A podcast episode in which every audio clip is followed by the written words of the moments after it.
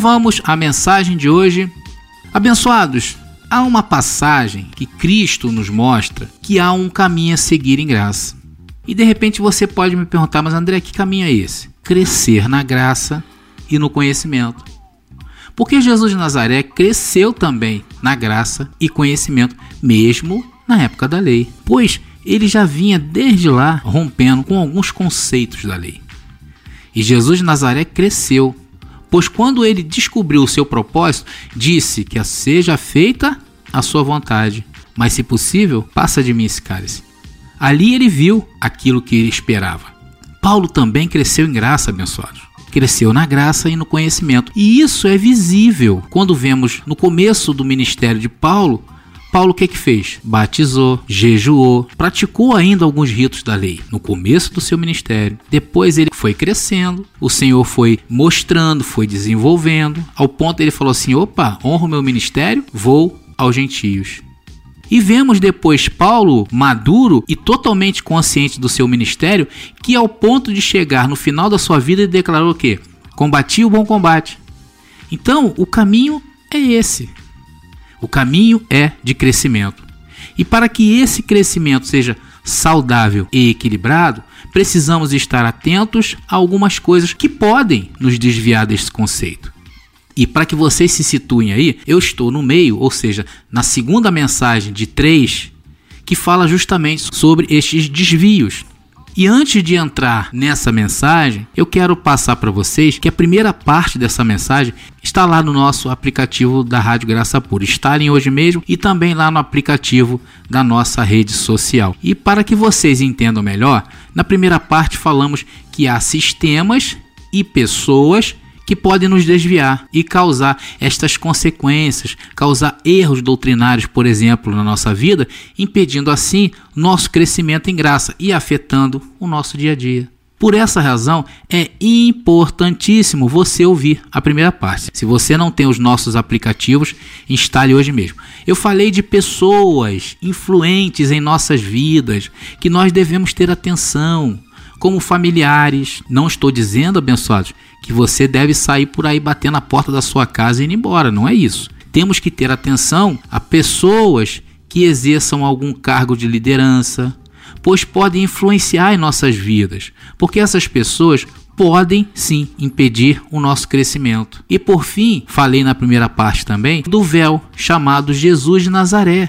em que 98% das igrejas mundiais estão aí paradas neste véu. Expliquei na palavra que Jesus de Nazaré, quando andou entre nós, vivia no tempo da lei e não podia, por exemplo, falar da destruição do pecado, da destruição do diabo, da salvação eterna, do fim da lei.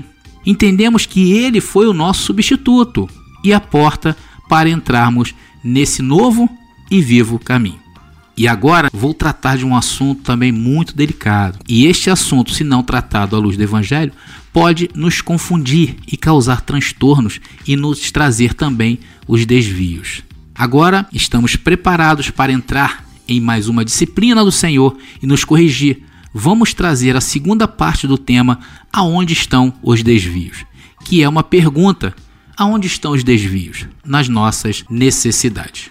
E a oração é que toda altivez e sofisma que se levante contra esse conhecimento seja levada ao trono da graça e que a mente de Cristo esteja ativada em nós para nos submeter a mais esta correção.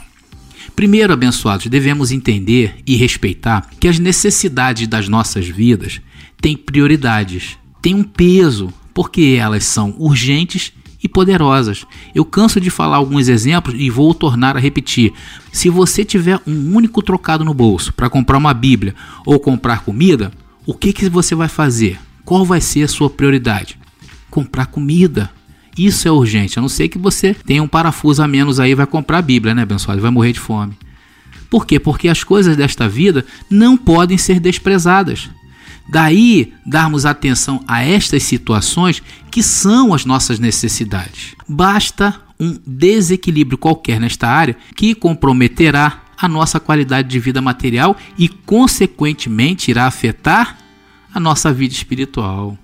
Você pode estar se perguntando, mas que isso, André? Como isso pode afetar a nossa vida espiritual? Abençoados, a fome afeta.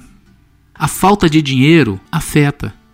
Se você não tiver dinheiro, como é que você vai pagar a conta de internet para ouvir as mensagens da graça pura, por exemplo, e para poder continuar crescendo?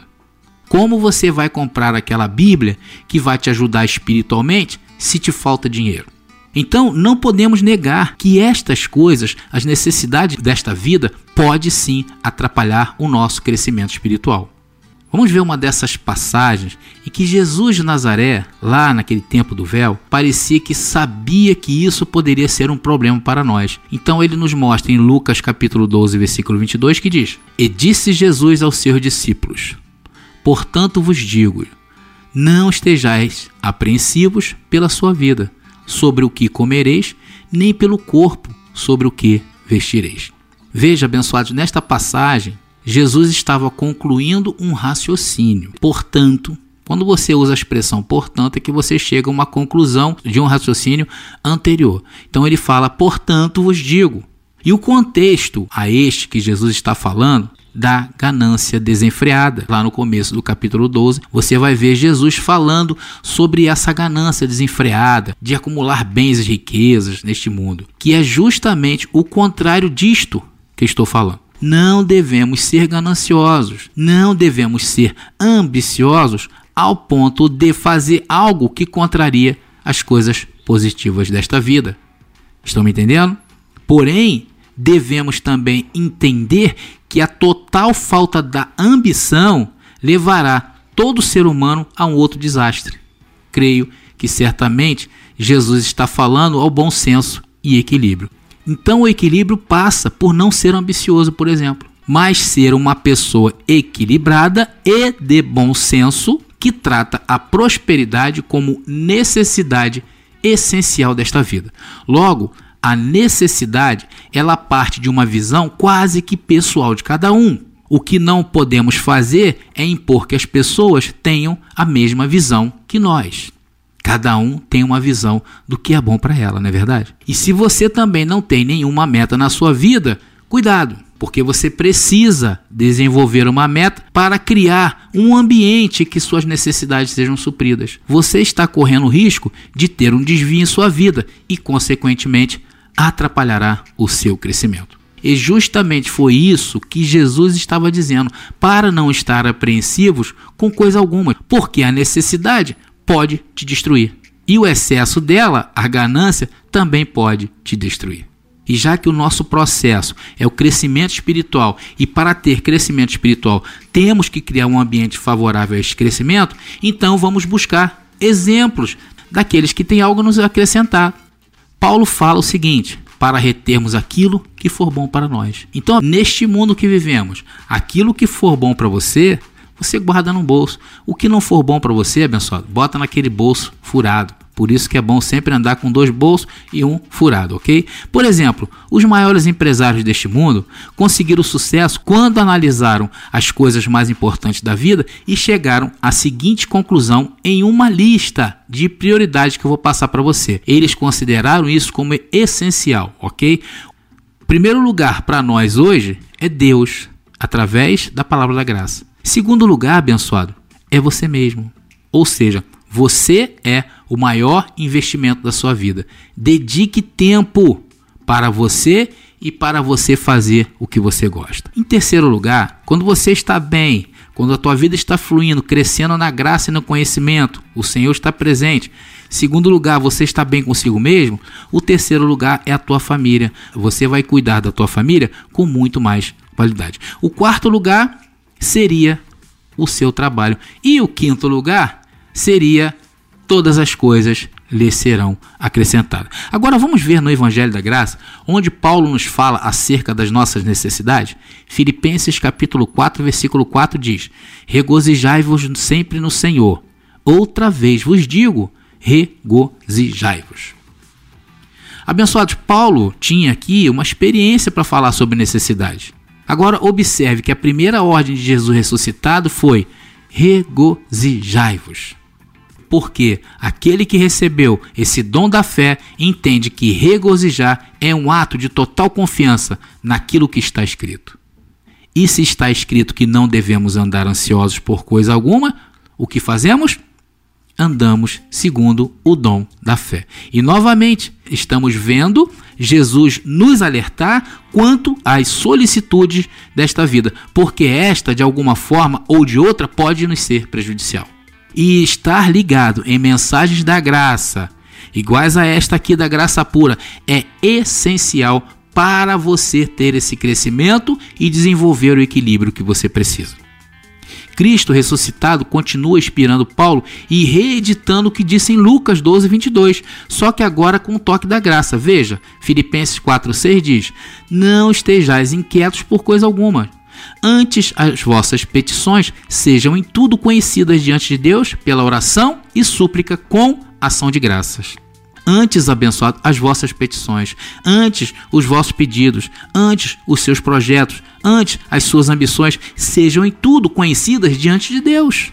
E Filipenses 4,7 diz: E a paz de Deus, que é o mais importante, que excede o entendimento. Se você alcançar ou não alcançar a meta, ela excede, essa paz excede esse entendimento, guardará os vossos corações, mentes e os vossos pensamentos em Cristo Jesus. Abençoados, fazendo desta maneira a paz de Deus, ou seja, não se precipitando e sabendo o momento certo de agir, essa paz guardará os nossos corações, ainda que estejamos passando por situações fora dos padrões saudáveis. Essa palavra guardará os nossos corações e os nossos pensamentos. Prosseguindo, verso 8 diz: Quanto ao mais, irmãos, tudo o que é verdadeiro, tudo o que é honesto, tudo o que é justo, tudo o que é puro, tudo o que é amável, tudo o que é de boa fama, se há alguma virtude, se há algum louvor, nisso pensai. Agora o Evangelho da Graça, através da vida de Paulo, nos dá uma lição maravilhosa para guardarmos em tempo de dificuldades. E agora, abençoados, eu vou ler um trecho do Evangelho da Graça através da vida de Paulo, e essa passagem nos dá uma lição maravilhosa para guardarmos em tempos de dificuldade. Filipenses agora 4, a partir do verso 11, que diz: Não digo isto como por necessidade, porque já aprendi a contentar-me com o que tenho. Sei estar abatido, sei também ter, ter abundância. Em toda maneira e em todas as coisas estou instruído, tanto a ter fartura como a ter fome, tanto a ter abundância como a padecer necessidade. Posso todas as coisas em Cristo que me fortalece. Concluímos que em tudo que fazemos nesta vida há sempre os dois lados da moeda. Não devemos nos embaraçar com as coisas desta vida e, ao mesmo tempo, não podemos levar a vida igual ao samba do Zeca Pagodinho, deixa a vida me levar. Temos que expressar em tudo que fazemos o equilíbrio na medida. E somente com o Evangelho da Graça, que tem esse poder de tratar com você e com a sua carne e te dar o equilíbrio saudável que você precisa, pois ele foi escrito para que tenhamos vida e vida com abundância, para reinarmos em vida. E se fizermos tudo isso com cuidado e atenção, levaremos sim uma vida saudável em todas as áreas das nossas vidas. Então, vimos até agora nesta mensagem que há coisas que podem atrapalhar o nosso crescimento em graça e afetar diretamente o nosso reinar em vida, que são a primeira parte que eu falei, de pessoas do sistema deste mundo que podem atrapalhar esse crescimento. Jesus Nazaré, aquele que está seguindo hoje Jesus Nazaré, pode causar desvios. Está lá na nossa rádio e também na nossa rede social disponível para todos baixarem e ouvirem a primeira parte. A segunda parte que eu falei agora, aprendemos que as necessidades desta vida também podem gerar impedimento do nosso crescer em graça. E vamos ver a terceira parte que estará disponível em breve na nossa rádio e lá na nossa rede social. Eu vou falar sobre um outro desvio tremendo que é causado justamente pela palavra da graça. Que, André, a palavra da graça pode causar desvio? Sim, quando não damos o tratamento correto. Tem muita gente interpretando a palavra do Evangelho que estão causando desvios, muita gente misturando graça com lei e devemos estar atentos. E nesta mensagem estarei dando a vocês armas para usarem no momento oportuno para se defenderem dos ataques daqueles que usarão a própria palavra da graça para turbar os abençoados. E chegamos ao final dessa mensagem, porque esta é a graça, a única fonte de alegria, gozo e paz no Espírito Santo e o nosso andar nesta vida, a partir de hoje, trataremos para não perder a qualidade e afetar diretamente o nosso crescimento espiritual. E o apostolado será como um farol para não batermos nos rochedos desta vida e encalhar a nossa embarcação.